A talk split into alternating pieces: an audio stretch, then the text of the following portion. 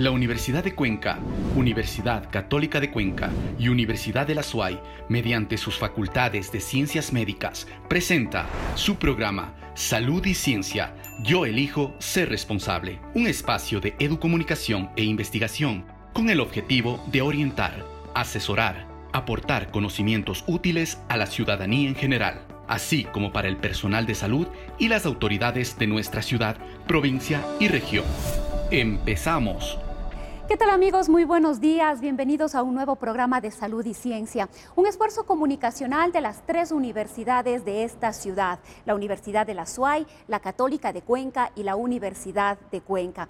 Y hoy nos encontramos en lo que fue la primera escuela de medicina de esta ciudad que hoy alberga el Museo Universitario, el Museo de la Universidad de Cuenca, que recoge importantes piezas de historia, no solamente de la universidad, sino también de esta ciudad, patrimonio cultural de la humanidad. Y el día de hoy vamos a profundizar, analizar y conocer un poquito más lo que han sido las pandemias en la historia de la humanidad. Recuerda seguirnos a través de todas nuestras plataformas digitales, también a través de las radios digitales de las tres universidades y a través de la señal abierta de Radio Ondas Cañares.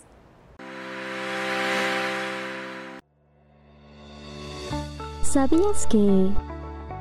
La enfermedad forma parte de la historia de la humanidad de manera intrínseca. En la actualidad estamos sufriendo el coronavirus, pero desde que el ser humano empezó a organizarse en sociedad y a crear núcleos de personas que convivían juntos en un mismo espacio territorial, las enfermedades contagiosas tomaron un especial protagonismo.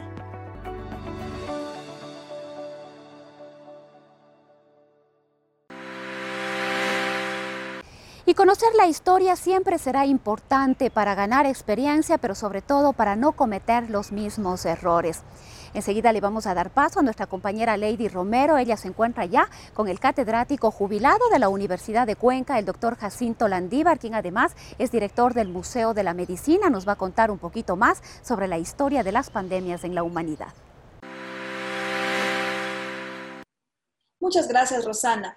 Damos inicio entonces a la entrevista de la semana. En esta ocasión nos acompaña el doctor Jacinto Landívar. Él es médico especializado en patología y laboratorio clínico. Doctor, bienvenido.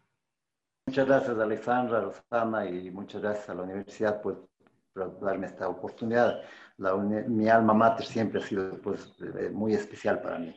Yo quiero empezar con una frase textual de Bernard Shaw, premio Nobel de 1925. Él era escritor y dramaturgo la cita dice así, las epidemias han tenido más influencia que los gobiernos en el devenir de nuestra historia. Y en efecto, las epidemias no han visto eh, eh, que son virus y bacterias, son igualitarias. No consideran fama, no consideran condición social, religión ni color de la piel. Y eso hace que esta epidemia nos llegue a todos, ricos y pobres, ¿no? Lo que la OMS ha declarado que más o menos a nivel mundial, de acuerdo a la historia de la humanidad, habrá tres pandemias como término medio, más o menos, durante cada siglo, ¿no? Y esto se ha presentado de una forma secuencial y es una realidad. La primera pandemia es descrita a nivel mundial, porque está escrita y lo hizo Tucídides, un historiador griego contemporáneo de Herodoto, describió la famosa peste de Justiniano en el año 400 antes de Cristo en Grecia clásica, ¿no? Y en, Grecia él describió esta enfermedad como altamente grave y mortal. parece que duró 20 años, no está muy, muy, muchos detalles no existen. Parece que produjo gran mortalidad, no hay duda de que debe haber sido así, ¿no? Causó fuertes repercusiones, ¿no? Esa es la primera peste que se ha descrito. Pero es muy probable que antes también hubo. Pero la humanidad era muy poca y esto hace que, eh, en el siglo XIX habían 400.000 habitantes en el mundo, 18, 19, ¿no? Perdón, en el siglo X. Y entonces era muy poca la población para que se dé una pandemia realmente. ¿no? En todo caso, debe haber habido infecciones de tipo epidémicas. ¿no? Luego después tenemos en la historia de la humanidad una gran pandemia que es clásica, la peste negra. Esto sucedió en 1347, 1348, en el viejo mundo conocido. no estaba descubierto América, el Nuevo Mundo, ¿no? En el Viejo Mundo se presentó esta epidemia que parece que vino, la pandemia vino del lejano oriente, de la China, de la India, trasladado por los mercaderes. Y asimismo produjo gran mortalidad. Se habla de, ahí sí, de 30, 40% de las grandes ciudades, la población se moría. ¿no? Solo en Londres, eh, un dato muy, muy claro, murieron 70% de población. Se encontraron cosas comunes enterradas, donde habían 700, 800, 600, 800 cadáveres en cada una de estas fosas comunes, que seguramente correspondieron a, la falta de, infraestructura de cementerios para enterrar a, estas gentes hace ya siete siglos. Doctor, luego de lo que nos comenta, em, ¿qué, ¿qué, otra pandemia se vino? Y mencionar qué originan ese tipo de pandemias. Las, las pandemias se, se, originan por virus o bacterias, ¿no? Y este es un problema muy serio para la humanidad, para la medicina, para, la, para el hombre en general, ¿no? Que son seres aparece, aparentemente inofensivos. Nosotros tenemos más bacterias que toda la población mundial en cada uno de los organismos nuestros, ¿no? en cada uno de ellos. Pero de ellas, gran parte de estas bacterias son beneficiosas, ¿no? Y son beneficiosas permiten ciertos metabolismos, la, la, digestión y otras circunstancias, ¿no? Y esto hace que sea normal, pero hay bacterias y virus que se vuelven patógenos, es decir, agreden a la, a la persona. Y más todavía si el virus es tan pequeñito que prácticamente en un microscopio simple lo puede diagnosticar. Este virus eh, o estos virus son fragmentos de ADN o ARN, ácidos eh, de la vida, ácido ribonucleico o ribonucleico, y se reproducen cuando entran en las células de los seres vivos, en este caso del hombre. ¿no? Y entonces ahí se reproduce en gran cantidad y, y sin control, cuando una vez contaminado. Bien, las bacterias igual son de reproducción muy rápida y producen grandes alteraciones a nivel del organismo. Doctor, entonces, eh, para continuar un poco con el tema de conocer qué sucedió en la historia, qué, otras pandemias la humanidad ha enfrentado, adicional a la que nos menciona, ¿cuáles otras se han, se han conocido, se han registrado? Es importantísimo recalcar en nuestro continente, el Nuevo Mundo, para aquella época, cuando viene gente del Viejo Mundo, de España, ¿no? y de Portugal y de otros países, sobre todo España, nos conquistan, nos colonizan, conquistan, descubren, pues, colonizan y, conquistan, y empieza pues una rápida colonización, increíblemente, muy rápido, pero quiero explicar por qué fue también esta colonización tan rápida y tan poco resistida por nuestros eh, eh, habitantes indígenas de América, lo que yo digo América, el Nuevo Mundo. Los, nuestros indígenas no estaban eh, no tenían las defensas, es decir, no tenían la inmunología para responder frente a enfermedades que ellos trajeron en sus barcos, ellos trajeron con sus personas, ¿no? que viajaron al mundo. Ah, y entonces ellos nos traen enfermedades como la viruela, el sarampión, el tifus exantemático, la influenza, y luego viene la malaria, la tuberculosis y otras enfermedades que son consideradas como pandemias. Y, posteriormente Posteriormente vendrá la poliomielitis, ¿no? Y otras enfermedades graves que también son consideradas como pandemias, pero han sido controladas con qué? Con que ahora estamos pensando que podemos controlar las vacunas. Doctor, hablando un poco de, de, América que mencionaba, conocemos que usted eh, tiene un artículo precisamente sobre las epidemias en tiempos de la colonia. De esto, ¿qué podemos mencionar del estudio que usted encontró, ¿qué se puede destacar? Algunas cosas podemos destacar. Por ejemplo, en el siglo XVI, cuando ya los españoles empiezan a conquistar el imperio de los aztecas, el imperio de los incas, la mortalidad por esta enfermedad fue muy grave. En el siglo XVI se detectan grandes, seis grandes epidemias de viruela, de sarampión, de tifus, y otra enfermedad. Bien, y estas grandes epidemias produjeron y diezmaron el 20, 30, 40% de la población indígena. Un dato interesante. El Nuevo Mundo tenía alrededor de 20 a 30 millones de habitantes cuando vienen los españoles. El imperio inca tenía 15 eh, millones, más o menos, todo el gran imperio inca distribuido en los Andes, ¿no? de Argentina hasta Colombia, y el gran imperio azteca tenía 20 millones de habitantes. En el siglo XVII, que es 1600, a principios, ya esta población estaba reducida.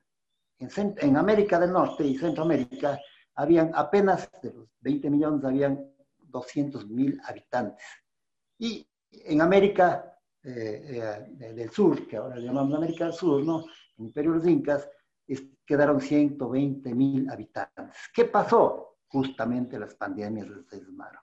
No fueron las armas, no fueron la estrategia militar, no fueron los, los grandes barcos que vinieron de allá, no fueron la causa única de esta conquista y a lo mejor una conquista fácil para el viejo mundo, para los españoles. Fueron las epidemias las que diezmaron a la población. Pero esto repercutió en qué sentido?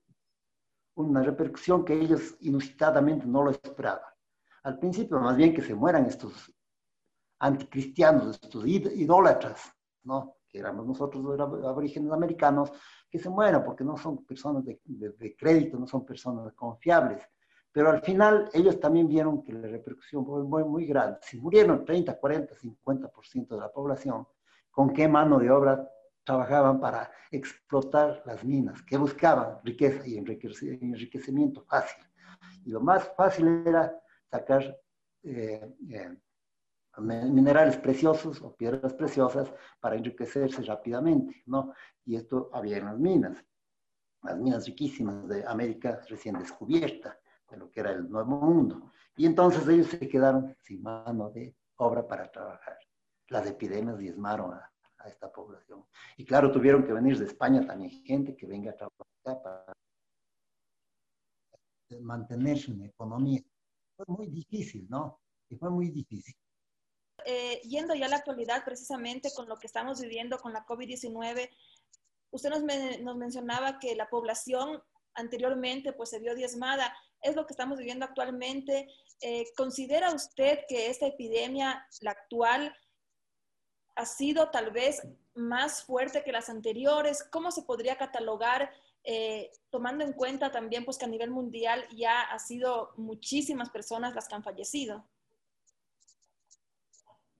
Bueno, yo diría que un equilibrio desde el punto de vista económico, ¿no? Eh, desde el punto de vista económico, indudablemente eh, es lo que debemos ver la repercusión que existe, ¿no? Porque nuestro mundo con 7 mil millones de habitantes, ¿no? Se ha venido abajo, pues, sobre todo la economía. Y entonces, esta pandemia ha causado grandes repercusiones. Va a producir retrocesos en nuestros eh, eh, planes eh, internos, va a producir retrocesos en el, ingreso de los países, ¿no? Y un retroceso grave en el, comercio mundial, ¿no? Este pequeño virus, SARS-2, ¿no? Ha producido toda esta situación tan grave. Yo creo que no es tan grave como las otras pandemias. Esta pandemia nos ha producido mucho más repercusión por un sentido. Ahora las comunicaciones son mucho más eficientes. Si no es la televisión, no es la telefonía, si no es el internet, las comunicaciones son sumamente rápidas y entonces esto permite que todo el mundo conozca a nivel mundial lo que está pasando en otras partes. ¿no? Pero claro, la gravedad es inusitada. Ya vamos cerca de los dos millones de fallecimientos, ¿no? Ya estamos llegando a eso y entonces está viendo que hay una eh, repercusión bastante grande, dos, millones de fallecidos a nivel del mundo, es una cifra inusitada e impensada, ¿no? E impensada. Pero indudablemente la repercusión va a ser muy grande lo que estamos viendo por, la, por coronavirus. Listo, doctor. Le agradecemos entonces por su aporte, por su colaboración con datos y cifras importantes y pues damos por concluida la entrevista de esta semana y damos paso entonces a Rosana. Cada feriado implica una mayor movilidad de personas y por lo tanto un incremento en los casos positivos de COVID-19 con las consecuencias que esto trae para los sistemas de salud. Analizar y conocer las cifras será siempre importante. En este momento le vamos a dar paso a nuestra compañera Jessica Buccelli. Ella está ya con el doctor Fray Martínez para tener un análisis sobre cómo está la situación de la pandemia aquí en Cuenca y en el país. Muchas gracias, Rosana. Muy buenos días, amigos televidentes y radioescuchas. Así es, nos encontramos con el doctor Fray Martínez Reyes, quien hará un análisis de la situación actual de la COVID-19 en la provincia de La Suay. Doctor Fray, bienvenido a Salud y Ciencia. Muy buenos días.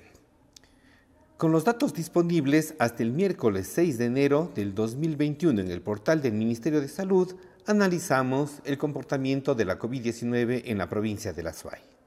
Si bien la posición en cuanto a la distribución porcentual de los casos a nivel nacional no ha cambiado, provincias como Imbabura, Cotopaxi, Chimborazo y Cañar han tenido un incremento.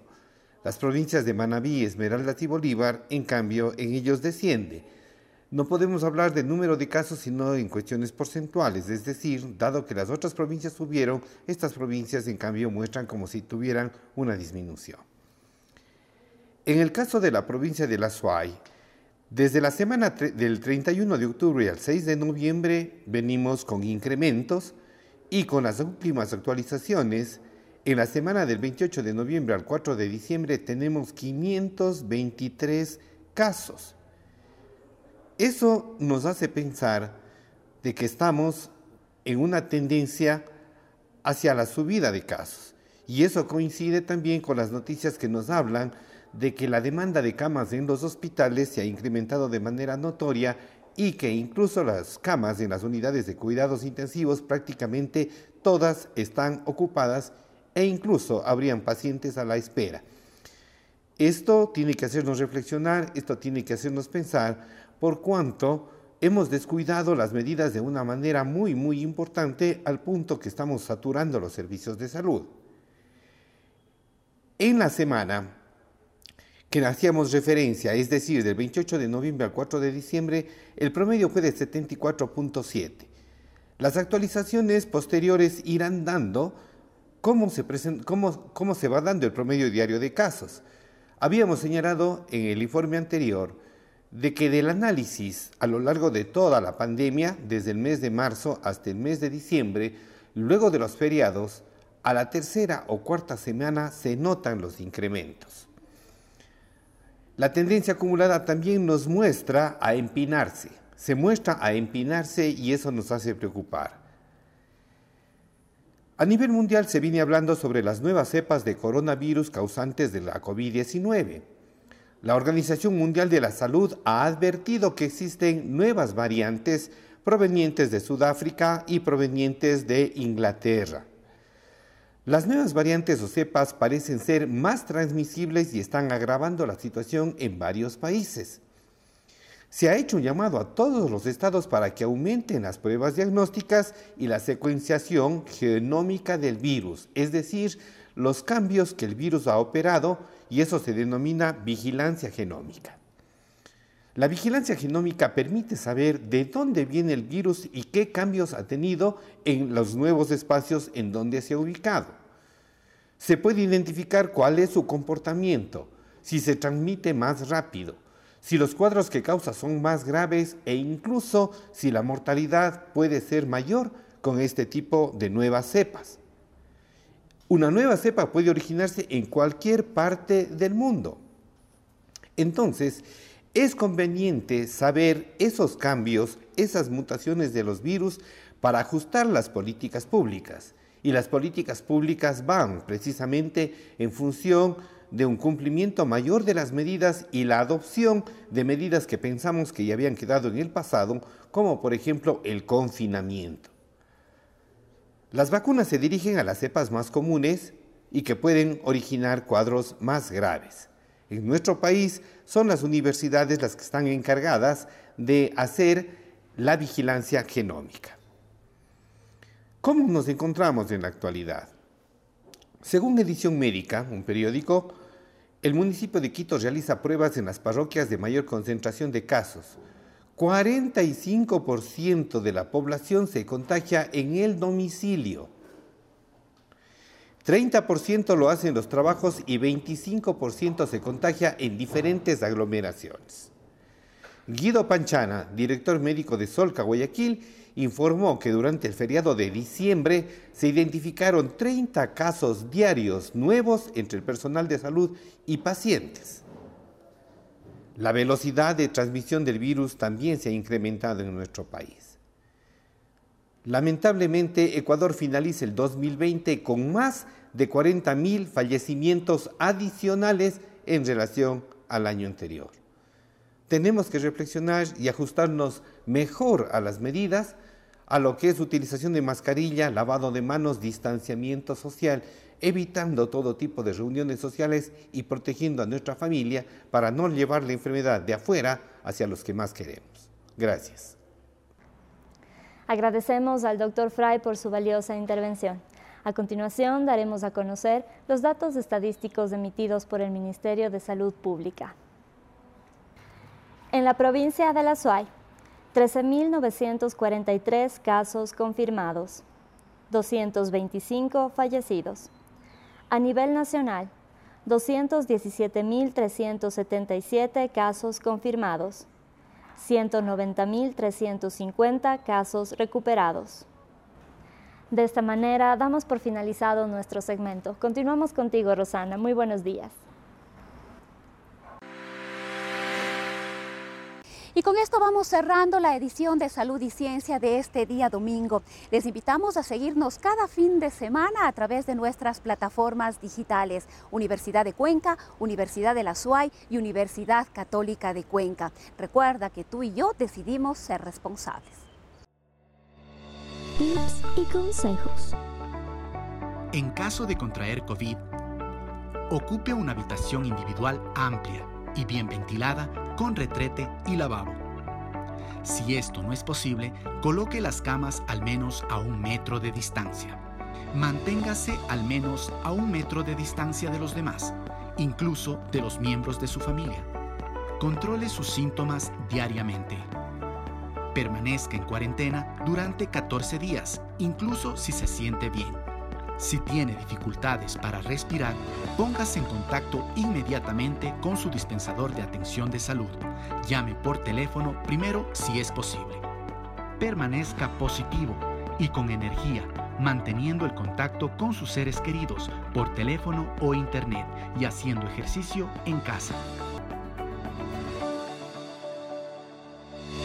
La Universidad de Cuenca, Universidad Católica de Cuenca y Universidad de la SUAY, mediante sus facultades de ciencias médicas, presentó su programa Salud y Ciencia. Yo elijo ser responsable.